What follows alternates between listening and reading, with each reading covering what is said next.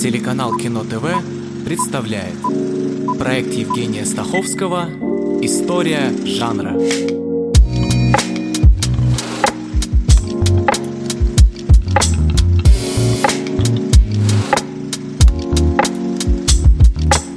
Это 41-я серия первого сезона проекта «История жанра», серия предпоследняя и начинающая последнюю тему. Фильмы катастрофы почти всегда пользовались большой популярностью, так что они, несомненно, заслуживают того, чтобы посвятить им две серии. И в этой о том, когда появился первый фильм о «Титанике», сколько литров воды уходит на дождь и при чем тут саперы. Для начала, как обычно, попытка определения. Фильм «Катастрофа» — это жанр, в котором показаны люди, сталкивающиеся с внезапными нештатными ситуациями, такими как стихийные бедствия или техногенные катастрофы. Землетрясения, наводнения, извержения вулканов, метеоритные угрозы, шторм, авиакатастрофы, кораблекрушения, пандемия, авария, террористический акт, ядерный взрыв. В общем, все выходящее из ряда вон и заставляющее героя или группу героев проявить себя.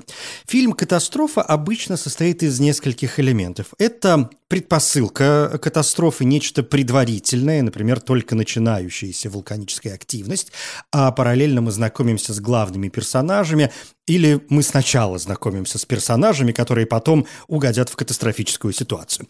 Далее происходит сама катастрофа, которая может длиться несколько минут или в течение почти всего времени фильма, а может быть ряд катастроф, люди пытаются спастись или бороться с ними.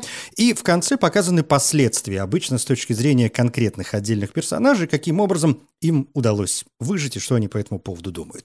С точки зрения науки, фильм «Катастрофа» порой воспринимается как э, совершенно отдельный жанр, включающий элементы других жанров, а порой другими исследователями – как поджанр то ли триллера, то ли боевика, то ли их смешение. То есть классически это драматическая история, хотя случаются и пародии, и комедии. Один из наиболее привлекательных примеров провалившийся в прокате и получивший в основном негативные отзывы, но в итоге ставший культовым «Большой автобус» Джеймс Фроули, 1976 год. Забегая вперед, замечу, что это вообще время золотого века фильмов катастроф, но об этом позже. Автобус — это атомная двухэтажная 32-колесная махина, совершающая свой первый рейс из Нью-Йорка в Денвер. На борту чего только нет, даже боулинг и бассейн. Но вдруг испорчен реактор, блокирована тормозная система, и путешествие до Денвера перестает быть таким безмятежным. Или «Аэроплан» Джим Абрахамс и братья Дэвид и Джерри Цукеры, 1980 год. Тед, роль Роберта Хейза, становится единственным, кто может управлять самолетом, когда экипаж получает пищевое отравление. Плюс в том, что он бывший пилот. Минус в том, что он боится летать со времен войны во Вьетнаме. Номинация на премию Бафта за лучший сценарий и на премию «Золотой глобус» как лучший фильм, комедия или мюзикл. Все, я больше не могу. Выпустите меня отсюда! Выпустите меня отсюда! Успокойтесь, возьмите себя в руки! Стюардесса, позвольте мне. Выпустите меня! Я тебе сейчас кишки выпущу! Выпустите меня! Успокойтесь и сядьте на место. Я сам разберусь. Успокойтесь, возьмите себя в руки! Доктор вас к телефону. Все будет хорошо, не волнуйтесь. Просто возьмите себя в руки. Сестра, прошу вас, позвольте мне. Выпустите меня отсюда! Выпустите меня отсюда! Остановите самолет, я слезу! Яркие примеры первых фильмов катастроф – это «Пожар» британца Джеймса Уильямсона, 1901 год, типичная история спасения людей из горящего здания, и сразу два французских фильма на одну тему, вышедших в одном году, 1902 Фернан Зека снимает «Катастрофу» на Мартинике, а Жорж Мельес – «Извержение вулкана» на Мартинике. Обе картины рассказывают о реальном событии – извержении вулкана Пеле 8 мая 1902 года, извержение разрушившего город Сен-Пьер. В отличие от актуальных или документальных фильмов, это реконструкции, то есть драматические постановки событий с использованием миниатюрных моделей и театральных приемов. Мельес снял несколько таких реконструкций, например, о греко-турецкой войне или о деле Дрейфуса, причем некоторые зрители считали эти фильмы подлинными, да и как не считать, если были прокатчики, которые и рекламировали эти картины как подлинные. В том же 1902 Мельес представляет считающуюся утерянной катастрофу дирижабля «Лепакс», о том, как дирижабль сгорел прямо над Парижем на высоте 400 метров. Все эти примеры показывают, что первые фильмы катастрофы ориентировались на реально произошедшие буквально только что события. После гибели «Титаника» в апреле 1912 года уже в том же году появилась спасшаяся с «Титаника» Этьена Арно с Дороти Гибсон, которая реально пережила эту катастрофу. Она была одной из 28 человек, попавших на первую спасательную шлюпку, спущенную с корабля. Пережив это событие и вернувшись в Нью-Йорк, она стала соавтором сценария и сыграла киношную версию самой себя. Сюжет состоит в том, что она рассказывает историю катастрофы своим вымышленным родителям и жениху. При этом отснятый материал перемежается кадрами с айсбергами, сестринским кораблем «Титаника» Олимпиком и капитаном корабля Эдвардом Смитом. Чтобы добавить достоверности, Гибсон была одета в ту же одежду, что и в ночь катастрофы. Этот первый фильм о «Титанике», к сожалению, считается утерянным, а Гибсон в кино больше не снималась. По завершении съемок у нее случился психический срыв, слишком велико было напряжение. Почти сразу вышел и первый европейский фильм о «Титанике». Съемки немецкой картины «Ночь и лед» начались буквально через месяц после трагедии. Режиссер э, Миме Мису, у которого до этого не было опыта работы в кино, был 24-летним румыном с не слишком внятным резюме. Говорят, что он учился в Академии художеств в Бухаресте, работал танцовщиком и пантомимистом в провинциальных театрах, э, умудрился снять дебютную ленту в Париже, а когда переехал в Берлин, договорился о съемках с немецкой производственной компанией Continental Kunstfilm. «Ночь и лед» — совершенно прекрасное кино — Тут и вечеринки, и столкновение корабля с айсбергом, и качка, и тряска. Пассажиры взволнованы, а то и в панике. Радисты продолжают посылать сообщения о бедствии, а пассажиры садятся в спасательные шлюпки. Фильм, долгое время считавшийся утерянным, был обнаружен в 1998 году у коллекционера, и сегодня его можно посмотреть. Вообще, «Титаник» в кино появлялся не один, э, наверное, десяток раз. Среди них, эм, ну вот картина 1929 года. Эвальд Андре Дюпон э, представил первую звуковую картину на эту тему «Атлантик». Компания White Star Line, владевшая реальным «Титаником», отказалась дать разрешение создателям фильма на использование названия корабля. В 1953-м Жан Нигулеско показал фильм о разлученной паре, плывущей на «Титанике». В 1958-м Рой Уорд Бейкер представил гибель Титаника. На английском фильм называется A Night to Remember, то есть дословно «Незабываемая ночь», и под таким названием его тоже можно найти. Это вообще впечатляющая картина, сделанная с большим вниманием к деталям производственная группа под руководством продюсера Уильяма Маккуитти, который видел спуск на воду оригинального корабля, использовала реальные чертежи для создания аутентичных декораций. В качестве технических консультантов работали реальные офицеры с «Титаника».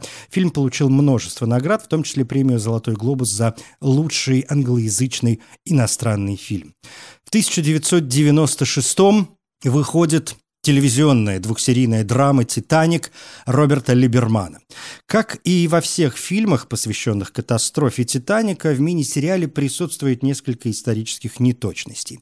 Но создатели были вынуждены спешно заканчивать съемки в связи с грядущей премьерой фильма Джеймса Кэмерона, что привело к недоработкам и ошибкам сценария. Например, когда корабль тонет, можно увидеть, как он тонет целым, хотя в то время уже было известно, что перед тем, как уйти под воду, корпус разломился разделился на две части, что мы и увидели в вышедшей на следующий год драме Кэмерона. Номинированная на 14 премий «Оскар», она сравнялась по количеству номинаций с фильмом «Все о Еве» и выиграла 11, включая лучший фильм и лучшую режиссуру, сравнявшись с Бен Гуром 59 года по количеству «Оскаров», выигранных одним фильмом. Кроме того, «Титаник» стал первой картиной, которая достигла отметки кассовых сборов в миллиард долларов. Этот корабль потянет нас ко дну. Сделай глубокий вдох, когда я скажу.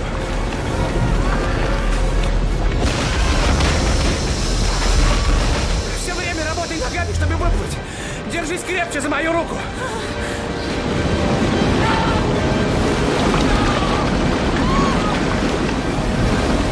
Мы справимся, Роза. 1916 году выходит датская картина «Конец света» режиссер Август Блом. Фильм рассказывает о всемирной катастрофе, когда мимо Земли пролетает комета, вызывающая стихийные бедствия и беспорядки. Очень успешная работа напомнила людям их опасения, связанные с кометой Галлея, приблизившейся к Земле шестью годами ранее, и их страхи, существующие сейчас, во время Первой мировой войны. Развивая тему катастроф, постепенно появляются фильмы, обращающиеся к древности древности. Допустим, романтический «Ноев ковчег» Майкл Кертис, 1928 год. Библейский рассказ о Великом потопе. Это фильм переходного периода. Большинство сцен немые, но есть звуковые эффекты, а кое-где появляются и диалоги. Говорят, что во время кульминационной сцены наводнения количество воды было таким большим, 2 миллиона 300 тысяч литров, что трое статистов утонули. Один был тяжело ранен, и ему пришлось ампутировать ногу, а еще несколько получили серьезные травмы, что в итоге привело к введению правил техники безопасности. Оригинальная версия картины не сохранилась, но есть более короткая восстановленная. В 1935-м выходят «Последние дни Помпеи» Эрнеста Шотцака и Мариана Купера. Это не первое обращение к известному сюжету. Еще в 1900-м появилась первая киноверсия версия, созданная британцем Уолтером Бутом. В 1908-м итальянцы Артуро Амбросио и Луиджи Маджи показали 17-минутную картину серии любовных и драматических событий, пережитых главными героями на фоне процветающих Помпей, а потом извергается Везувий, и все пропало. Здания разрушаются, колонны падают, все в дыму, раскаленная лава, люди безостановочно заламывают руки. Это первый большой успех итальянского кино, ставшего в то время одним из самых важных в мире. Сотни копий фильма были отправлены по всему свету, и публика была в восторге. Затем были версии 1913 и 26 годов, а версия Шодсака и Купера стала первой звуковой. И если предыдущие в целом опирались на знаменитый роман Эдварда Бульвер-Литтона, то новые Помпеи имели с ним мало общего. Уже в предисловии объявляется, что хотя персонажи и сюжет не имеют никакого отношения к персонажам романа сэра Эдварда Бульвер-Литтона, признается его описание Помпеи, которое вдохновило на создание обстановки в этой картине. Фильм провалился в прокате, и Шодсак и Купер остались в истории как создатели классического Кинг-Конга, снятого за два года до Помпей. Тоже вполне себе фильм «Катастрофа», поскольку к катастрофам относятся и научно-фантастические картины о вымышленных гигантских монстрах, которые крушат все подряд. Если в этом есть хоть крупица правды, то на этом острове можно будет увидеть то, с чем не встречался ни один белый человек. И вы хотите его заснять? Если он действительно там, этот фильм станет сенсацией. А если ваши съемки окажутся ему не по вкусу? Теперь вы понимаете, Зачем я взял с собой все эти ящики с газовыми бомбами? В 1933 году, помимо Кинг-Конга, вышла еще одна знаковая для катастроф картина «Потоп» Феликса Файста о том, как разрушительное землетрясение и огромная приливная волна обрушились на Нью-Йорк. Прекрасные для своего времени спецэффекты и забавно, что хотя «Потоп» первый фильм, в котором показано полное разрушение Нью-Йорка, он был полностью снят в Лос-Анджелесе. Но с тех пор именно Нью-Йорк стал городом, в котором больше всего кинематографисты э, любили устраивать катастрофы. Правда, действие фильма, который часто называют первым классическим классическим фильмом катастрофы происходит все же не в Нью-Йорке, что видно уже из названия. Картина «Сан-Франциско» Вулдридж Стронг Ван Дайк, 1936 год, рассказывает, как двое мужчин соперничают за расположение прекрасной певицы. Девушке нравятся оба, она не знает, кого выбрать, и тут случается землетрясение. Фильм в основном снимали в Голливуде, в самом Сан-Франциско было снято лишь несколько общих планов города.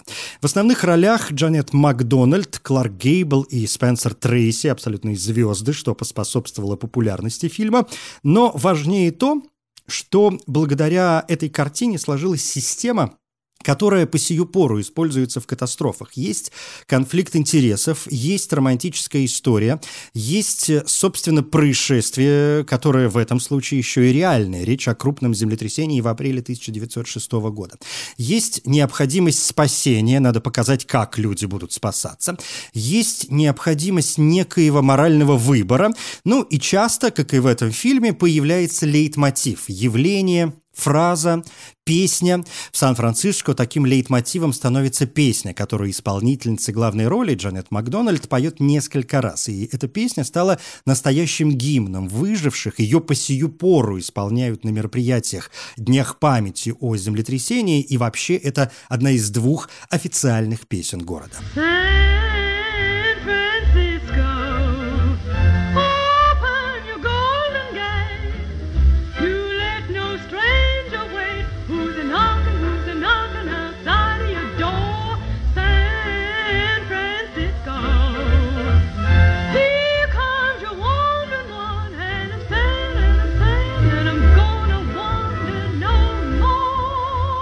Сан-Франциско был номинирован на шесть «Оскаров», включая лучший фильм, режиссуру, сценарий, мужскую роль Трейси, но получил только один – за звук.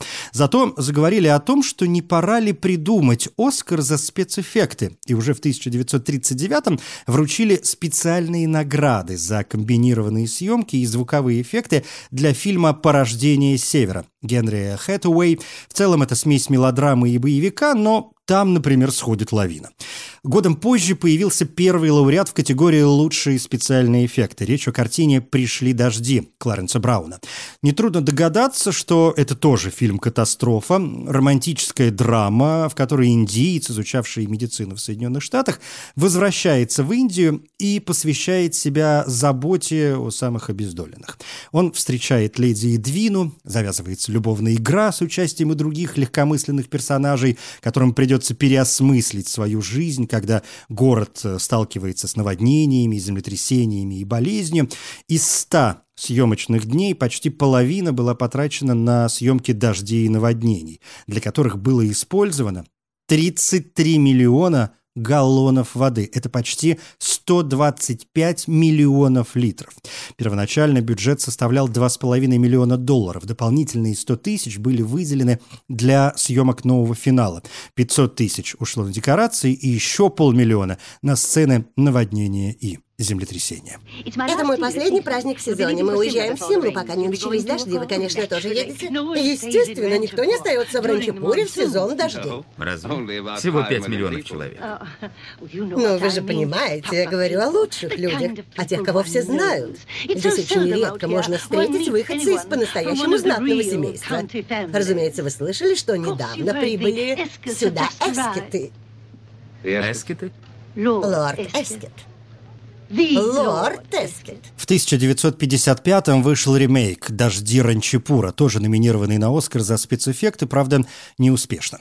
Режиссером выступил Жан Нигулеску, тот, что двумя годами раньше сделал свою версию «Титаника». 50-е годы 20 -го века – это вообще первый расцвет фильмов-катастроф. Не первый раз приходится вспоминать о том, что кино было вынуждено начать конкурировать с телевидением и становиться все более зрелищным. Но если ранние картины картины, в том числе картины 30-х годов, обращались или к реальным событиям, или к природным катаклизмам, а это ураган Джона Форда 1937 года о противостоянии местных жителей и губернатора-француза на островке в Тихом океане, и само противостояние вызывает вопросы, но почти 20-минутная финальная сцена шторма совершенно гениальна. Это в старом Чикаго Генри Кинг, тоже 1937 год, о Великом Чикагском пожаре 1871 года. Это «Звезды смотрят вниз» Кэрол Рид в 1940 год о катастрофе на угольной шахте в северо-восточной Англии. Эм, фильмы 50-х, в отличие от э, тех, э, которые я сейчас перечислил, обращаются скорее к техногенным сюжетам и пытаются быть более глобальными, не ограничиваясь одним городом или островом. И вот так катастрофы вступают в тесную связь с научной фантастикой и ужасами. Пример, важный как показатель эпохи, «Когда миры столкнутся». Джордж Пал, 1951 год. Земля должна столкнуться с гигантской звездой, и надо построить космический корабль, своего рода, ну и в ковчег для перевозки группы мужчин и женщин на единственную планету этой звезды. Вопрос ковчега оказывается не пустяшным, учитывая, что только что закончилась Вторая мировая война, началась война в Корее, и вовсю идет холодная война. Оскар за спецэффекты, а столкновение с планетой, среди прочего, ярко играет в японском фильме «Предупреждение из космоса» Кодзи Сима, 1956 год, и «Меланхолия датчанина Ларса фон Триера 2011. Хотя это скорее апокалиптическое кино, где речь идет вот о глобальной катастрофе, способной уничтожить вообще все на свете, но это отдельный поджанр, и до него в свое время доберемся.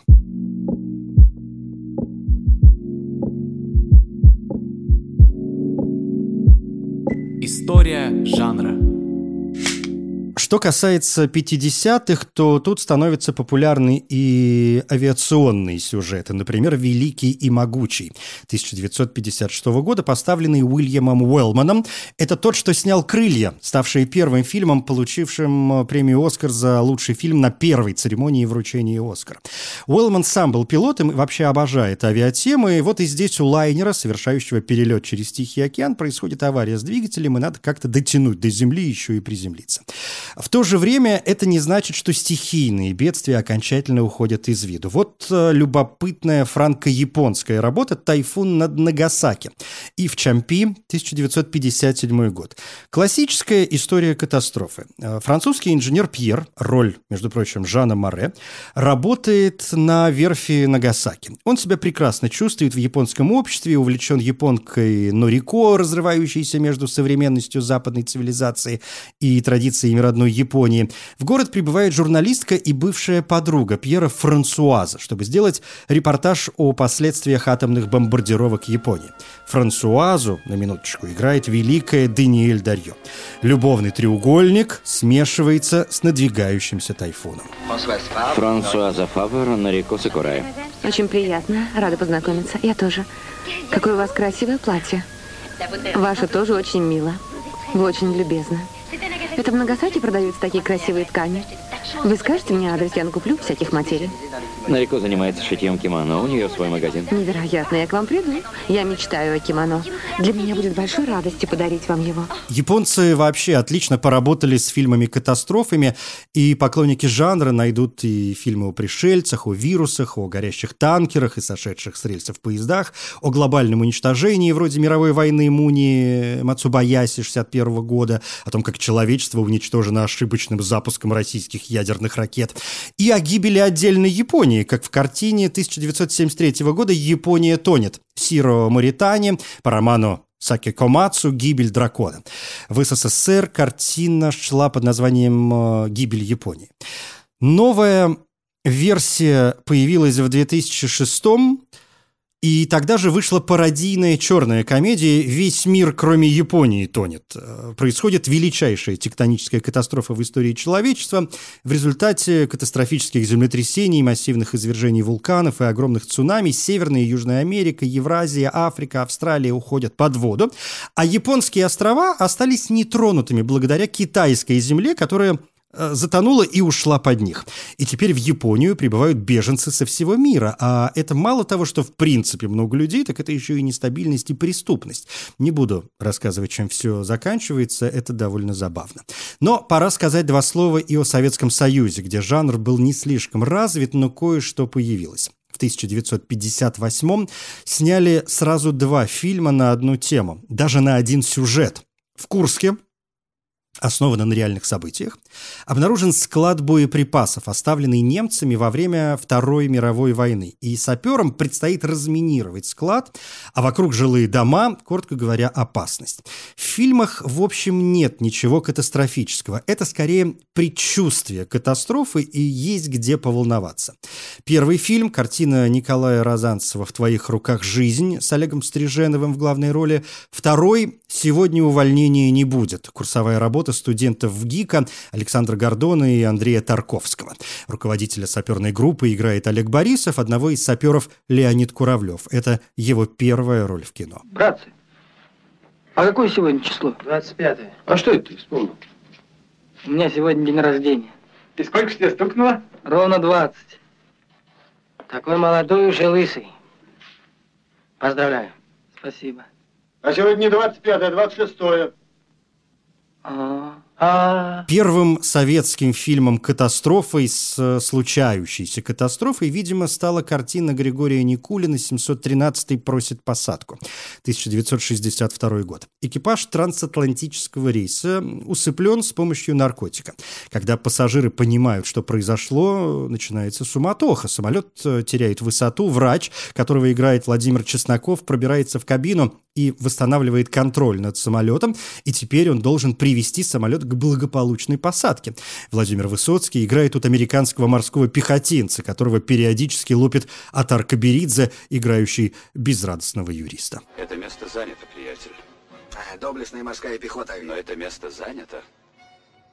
Что? Я не люблю повторять, ясно, приятель? Ну, в чем дело? Главный советский фильм «Катастрофу» экипаж э, Александра Митты снимали в 1979 году. Но, как я уже отметил, 70-е – это в принципе золотой век катастроф.